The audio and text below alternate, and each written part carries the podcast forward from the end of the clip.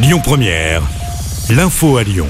Bonsoir, elle reconnaît avoir menti. La joggeuse de 17 ans qui avait disparu pendant 24 heures en Mayenne en début de semaine a avoué devant les enquêteurs qu'elle n'avait pas été enlevée ni même séquestrée par des ravisseurs. Un scénario qu'elle a entièrement inventé. Précision ce soir de la procureure de Laval dans un communiqué.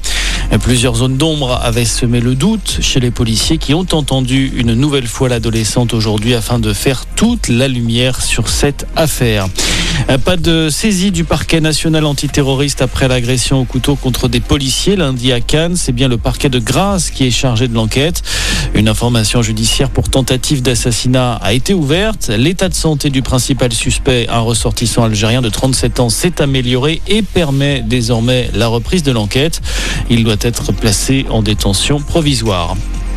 Dans l'actualité également, l'épidémie de coronavirus gagne du terrain en Europe. Dix pays de l'Union se trouvent actuellement dans une situation très préoccupante selon l'agence européenne chargée des maladies.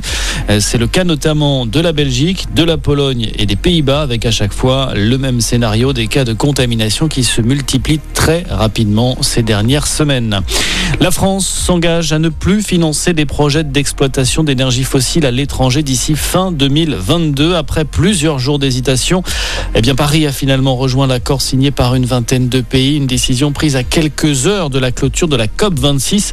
La conférence internationale sur le climat prend fin ce soir à Glasgow avec un objectif s'entendre sur une résolution commune pour lutter contre le réchauffement climatique. Et puis en foot, la section féminine du PSG demande le report du match contre Lyon prévu dimanche soir. Le club parisien évoque un contexte particulier après la garde à vue cette semaine de sa joueuse Aminata Diallo.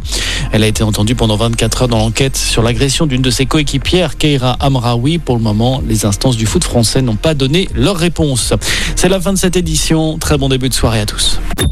Écoutez votre radio Lyon Première en direct sur l'application Lyon Première, lyonpremière.fr et bien sûr à Lyon sur 90.2 FM et en DAB+. Lyon Première